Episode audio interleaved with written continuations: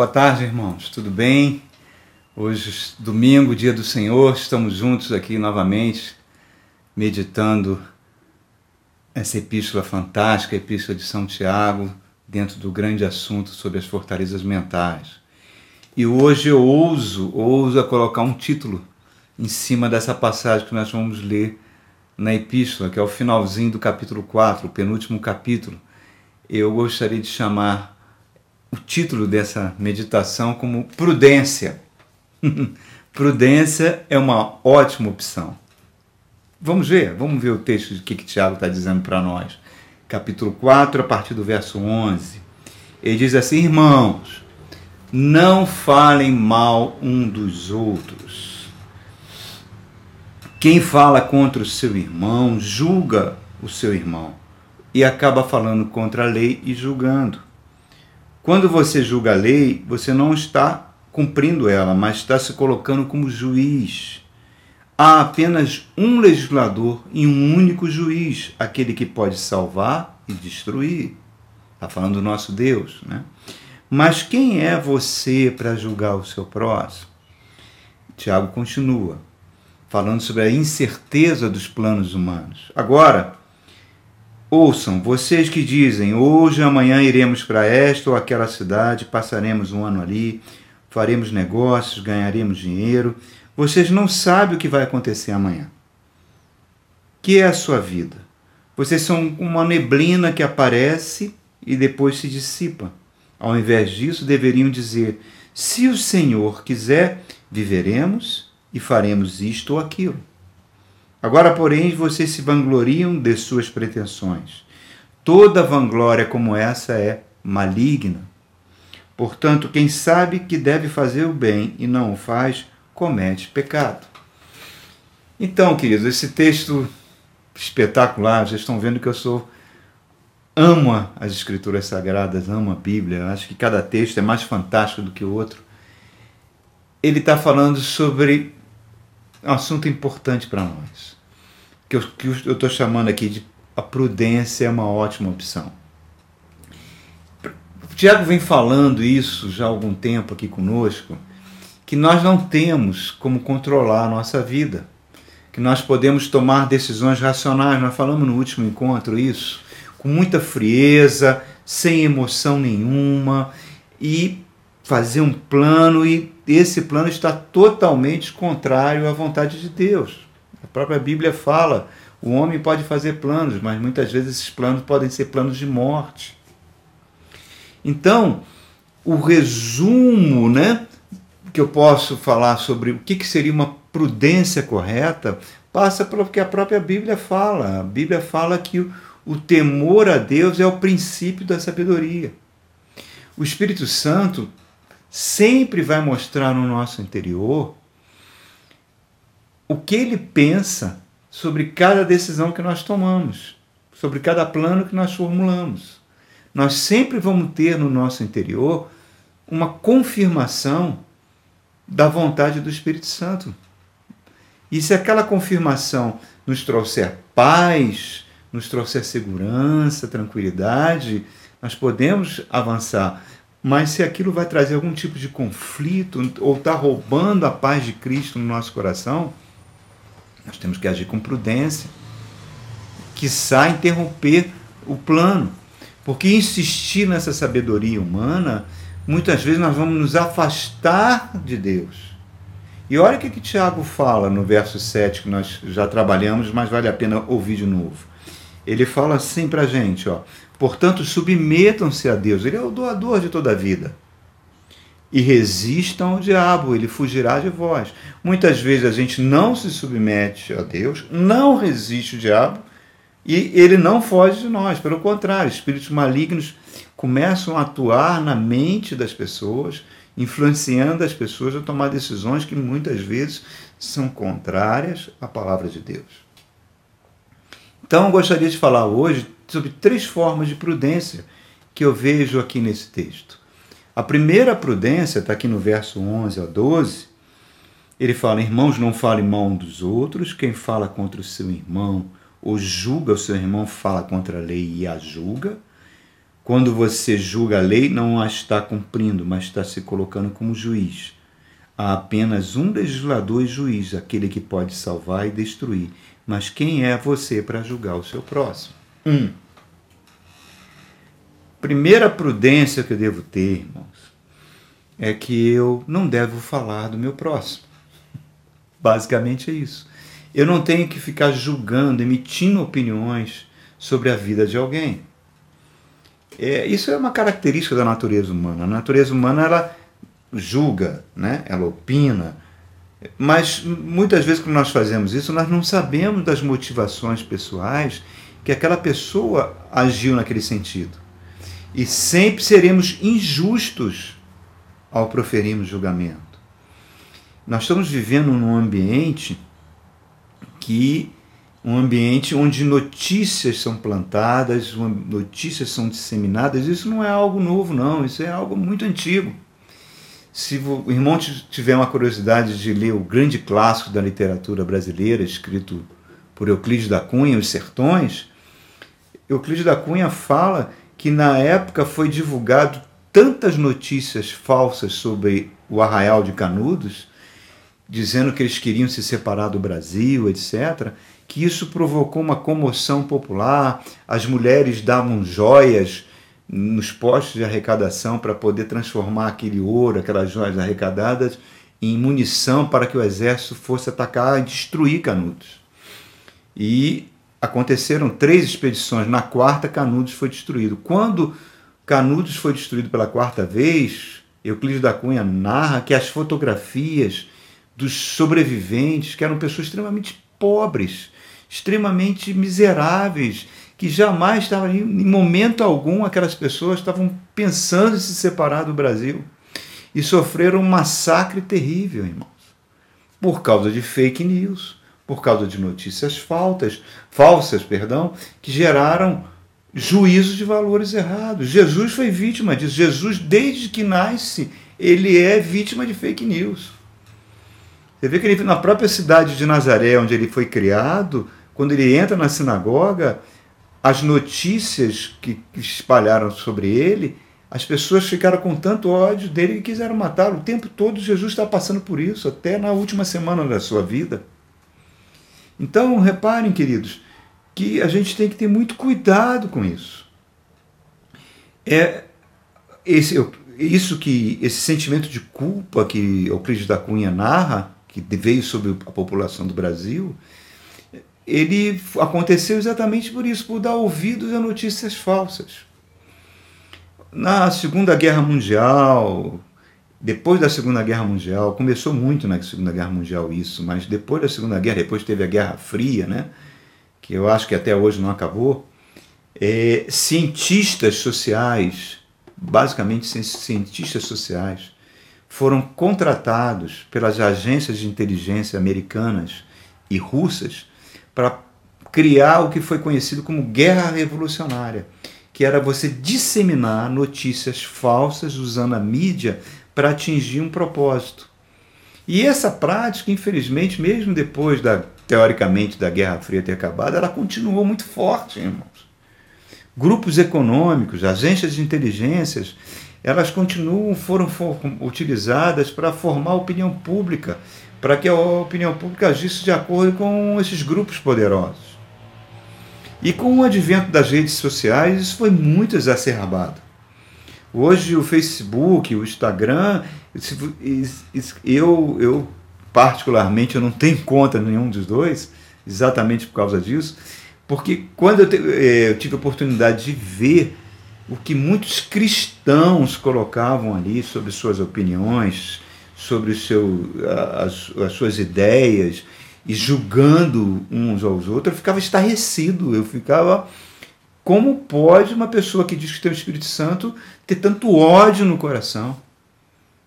Ter tantas palavras ruins? Por quê? Porque a gente vê aquele, um acontecimento isolado, ou então muitas vezes um acontecimento falso, ser replicado de uma maneira, numa velocidade impressionante.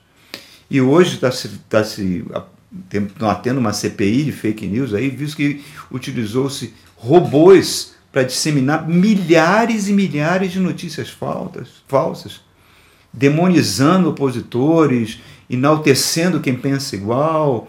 Então, o que eu, quando eu, eu vi aquelas páginas do Facebook, do Instagram de cristãos, de cristãos, um, transformando aquilo num, ve, num veículo disseminador de ódio. É isso que o Tiago está falando aqui conosco. Não julgue o seu irmão. Porque nós estamos usurpando o lugar de Deus. Somente Deus tem poder para salvar ou destruir. Então, infelizmente, nos últimos dois ou três anos, a marca da igreja da Brasi brasileira, pelo menos de muitos setores, está é, tá lidando com esse tipo de, de, de prática, irmãos, que é muito terrível. Muitas vezes as pessoas se acham sábias, mas estão agindo como gado. Por quê?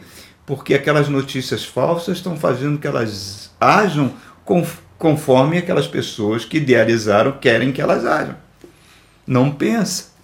A pessoa fica cega, cega por uma falsa evidência. E sempre que, que, sempre que nós julgamos alguém, Jesus Cristo nos alerta sobre isso, nós estamos ignorando o que tem no nosso interior. Quando Jesus diz, você está é, julgando cisco no olho do seu irmão e está ignorando que existe uma tábua no seu olho. Que tem uma trave muito maior no seu olho. E eu não exerço misericórdia, irmãos. É um julgamento sem misericórdia. E ele, Tiago está declarando que apenas Deus pode fazer um julgamento perfeito e é o único que tem condições de julgar perfeitamente. E mesmo assim, o nosso Deus, ele prefere usar, antes do juízo, usar a misericórdia. Porque ele já derramou o seu juízo contra o pecado de, totalmente sobre Jesus na cruz do Calvário. Então, queridos, uma coisa que nós precisamos ter muito cuidado é que nós temos, permite usar essa expressão, nós temos telhados de vidro que, que significa? Que se a gente joga pedra no telhado do vizinho, essa, a vida pode fazer que essa pedra vá bater no nosso telhado, e o nosso telhado é de vidro, e essa pedra vai quebrar o telhado e vai entrar dentro da casa. Certa feita eu conheci uma irmã, muitos anos atrás, uma irmã cristã, que ela tinha um hábito ruim, irmão, de julgar as moças da igreja, que era o tamanho da roupa das, igre... das moças, o comportamento que elas tinham, ela julgava e condenava de forma muito dura aquilo, né? apesar de ser uma, uma pessoa instruída, uma pessoa com nível superior, ela fazia um julgamento muito severo. E certa feita, infelizmente, a sua filha apareceu grávida de um. Não, era, não chegava nem a ser um namorado fixo dela. E isso provocou nela uma reação horrível. Aí algumas pessoas falam, não, vai ver que foi Deus que puniu. Deus, Deus não faz isso, irmãos. Deus não, não, não age dessa forma, Deus não manda o mal para ninguém. E não, foi o diabo, nem o diabo poderia até agir, mas não é o caso, é a nossa própria natureza, irmãos. A nossa própria natureza é pecaminosa. A nossa própria natureza é, pode nos colocar em situações muito difíceis. A própria psicologia fala algo importantíssima. A psicologia diz o seguinte: quando você aponta a falha de caráter de alguém ou a falha do comportamento de alguém, é quase certo você sentir atração por aquilo que você está acusando. Por exemplo, pessoas são muito homofóbicas contra os homossexuais, é porque muitas vezes elas têm uma tendência homossexual muito forte e reprimida dentro de si. Por isso ela agride e mata. É, muitas vezes as pessoas têm reações muito fortes e violentas porque elas no passado elas praticavam coisas que hoje elas condenam e têm medo de voltar a cair nesse tipo de pecado, nesse tipo de tentação. O Novo Testamento, amados, ele traz para mim, para você, qual deve ser a nossa postura, uma postura correta que é a seguinte: nós não devemos ter tolerância nenhuma com o pecado, mas nós devemos ter tolerância, amor e interceder pelos pecadores, porque nós somos assim. Nós não somos diferentes de ninguém. a expressão popular, todos nós somos farinha do mesmo saco, irmãos. O que faz a gente estar numa posição às vezes mais confortável é porque a graça de Jesus Cristo nos alcançou. Então nós devemos exercer misericórdia.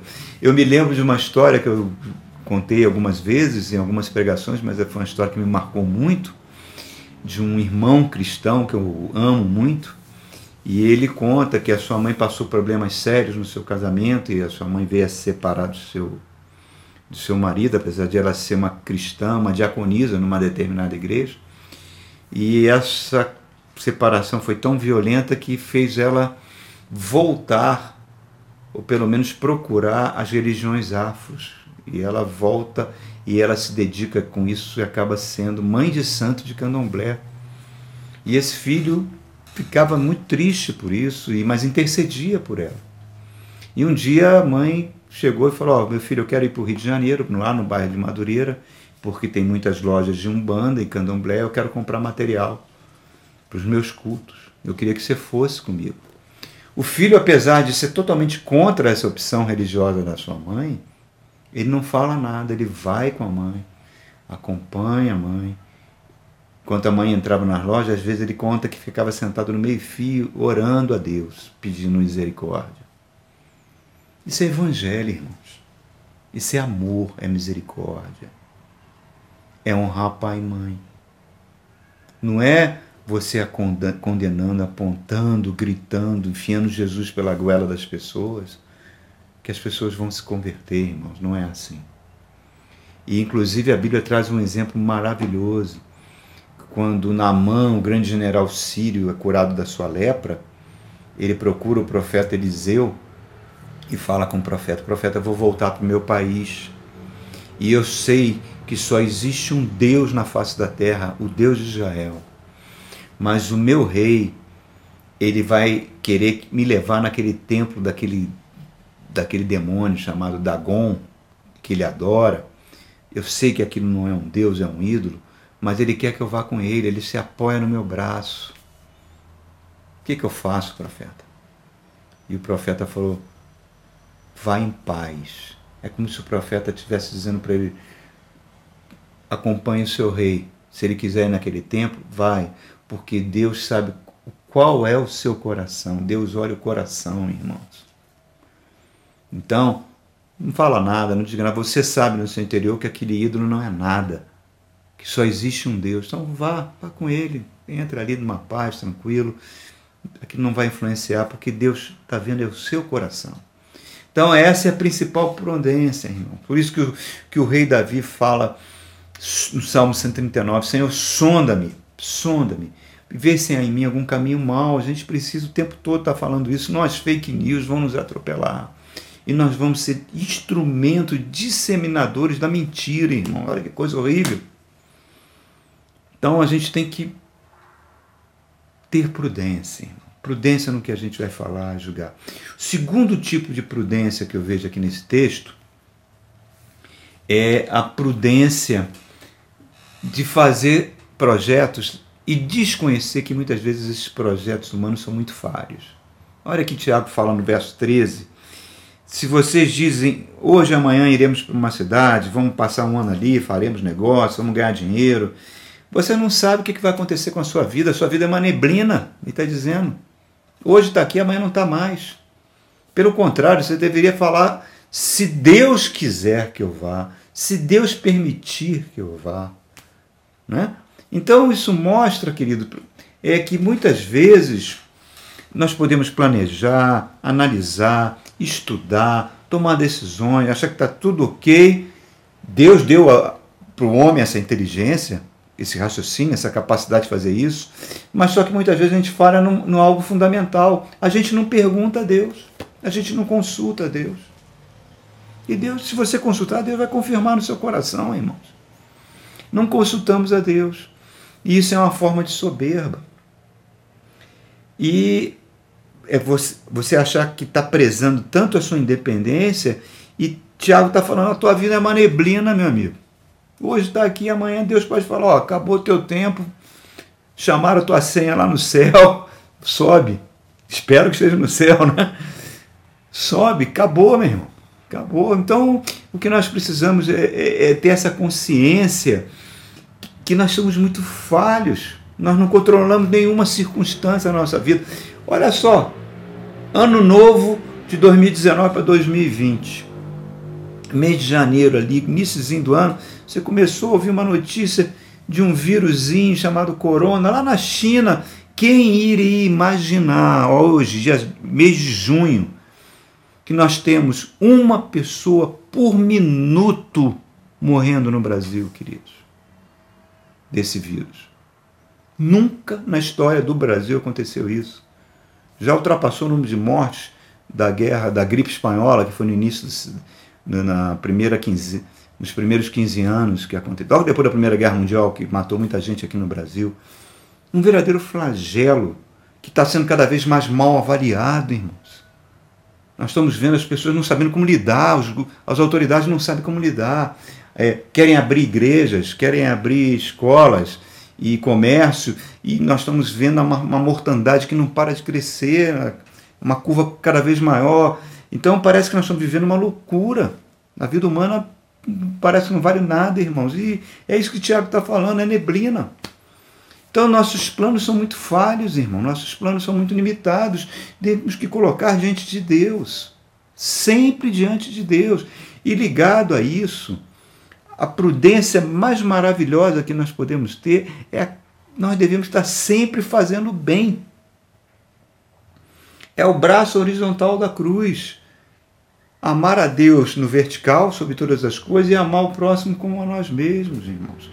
Os nossos relacionamentos são importantíssimos. Evita, e Tiago está falando aqui, ó, quando é, ele está falando assim, que quando a gente esquece Deus, a gente usa de vanglória, essa vanglória é maligna. Vanglória, van, van, é glória vã, uma glória fútil, uma glória humana, uma sabedoria humana que qualquer esforço que a gente tiver, qualquer coisa que nós fizermos sem considerar Deus é vanglória.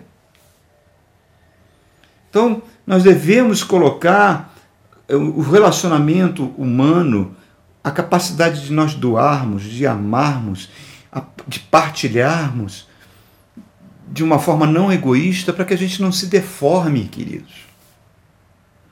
E a gente chega nesse verso, último verso, portanto, quem sabe que deve fazer o bem não faz, comete pecado, a gente pensa que esse verso está solto no espaço. Não, não está não. É um verso muito inserido nesse contexto. Jesus, quando contou aquela parábola do rico e do, e do mendigo, Lázaro, você vê naquela parábola que os, dois morreram, né? o mendigo foi para o seio de Abraão, para o paraíso, e o rico foi para o inferno.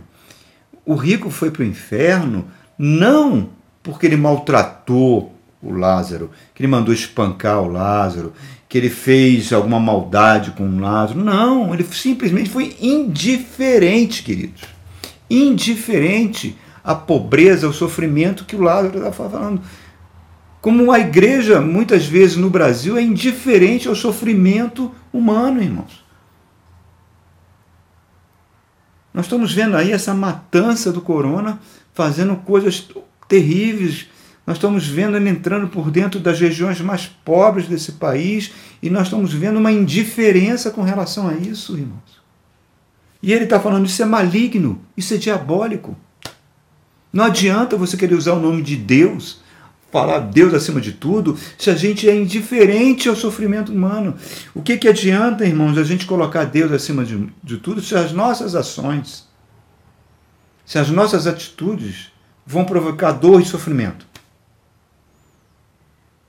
Nós devemos sempre ficar com o pé atrás de qualquer pessoa, qualquer autoridade política ou, ou humana, ou, ou autoridade eclesiástica, enfim, qualquer um que fique colocando o nome de Deus acima de qualquer coisa, mas as atitudes deles vão gerar sofrimento, vão gerar morte, irmão. Não. Não, isso não é evangelho, irmãos. Isso não é Bíblia. Isso não é Novo Testamento. Tiago está falando como é que eu posso me aproximar de Deus, querendo ser juiz do meu irmão. Como é que eu posso, me, sendo indiferente aos nossos semelhantes? É vanglória, é soberba, é algo maligno, irmãos. Jesus diz que nós somos sal da terra. O sal não pode perder o sabor, irmãos. Hoje é o primeiro domingo do mês. Nós devemos colocar a prudência, que é o próprio temor a Deus, em primeiro lugar no nosso coração. Vamos ver onde nós estamos agindo, para que a vida abundante de Deus nos alcance. Por isso eu convido, queridos, hoje, se você puder, na sua casa, é, pegar, eu vou pegar aqui um cálice, um suquinho de uva, um pedacinho de pão, e vamos celebrar a ceia do Senhor. A ceia do Senhor foi instituída pelo nosso Senhor Jesus Cristo como uma ordenança, como um mandamento. A igreja cristã ela fazia isso, era, era o ágape, né? Era, era aquele momento de confraternização. Eu convido você, na, se você mora sozinho, se você tem mora com a sua família, para você celebrar. Pegar um suquinho de uva, ou um pouco de vinho, o que você achar melhor, colocar num cálice, pegar assim de pão. Vamos celebrar, faz conta que você está celebrando comigo agora. Nós dois estamos celebrando juntos a ceia do Senhor. Dietrich Bonhoeffer falava que toda vez que a igreja celebra a ceia, é o próprio Jesus que está servindo a ceia. Olha que coisa linda. Hein? Jesus, naquela noite, na noite que ele foi traído, na noite que as fake news, as notícias mentirosas, calúnias, as pessoas resolveram matá-lo, e ele falou: Ninguém tira minha vida, eu mesmo a dou. Eu mesmo a dou e vou pegá-la de volta. E ele ressuscitou, né? E hoje governa todo o universo. Nós hoje pertencemos a ele. Na noite que ele foi traído, ele pegou o pão partiu aquele pão e falou: é, Este é meu corpo que é dado por vós. Comei o pão. Pega o seu pãozinho aí, querido, parta ele. Dê graças a Deus por estarmos vivos com saúde, pelo que Jesus fez por nós. E, e, com, e antes de comer o pão, vamos fazer uma oração. Senhor Jesus, obrigado pelo teu corpo que foi derramado, moído na cruz do Calvário por nós. Ao comermos desse pão, estamos fazendo memória disso, Senhor. Que esse corpo, que esse pão partido vire saúde para os nossos corpos. Porque pelas suas pisaduras fomos curados. Possa comer o pão dele com alegria, irmão, por favor.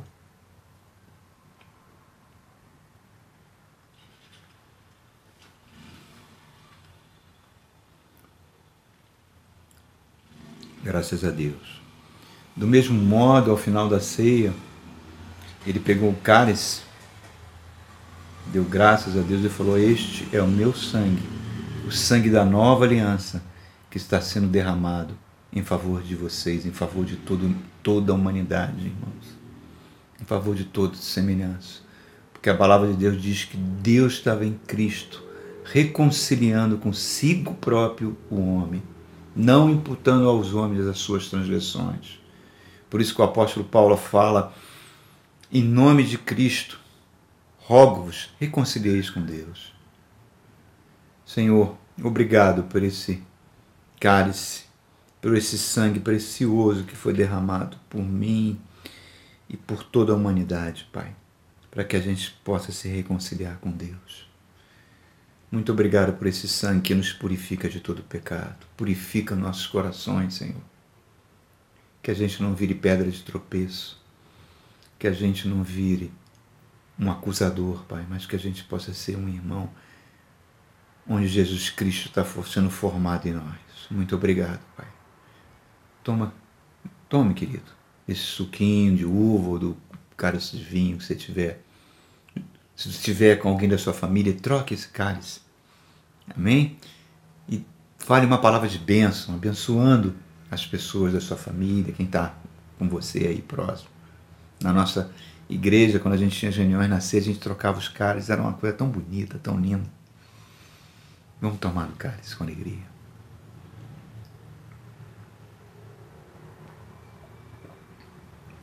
Muito obrigado, Senhor. Muito obrigado. Ô, oh, querido, eu, eu fico muito feliz, mas muito feliz. E eu, eu quero que você também fique muito feliz, irmãos. Vamos andar com prudência. Vamos andar com prudência, porque somos como neblina.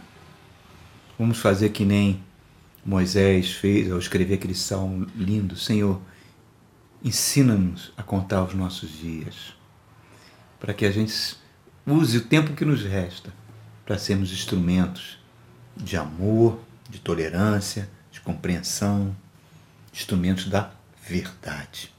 Amém? Deus abençoe. Um ótimo domingo. Fique com Deus.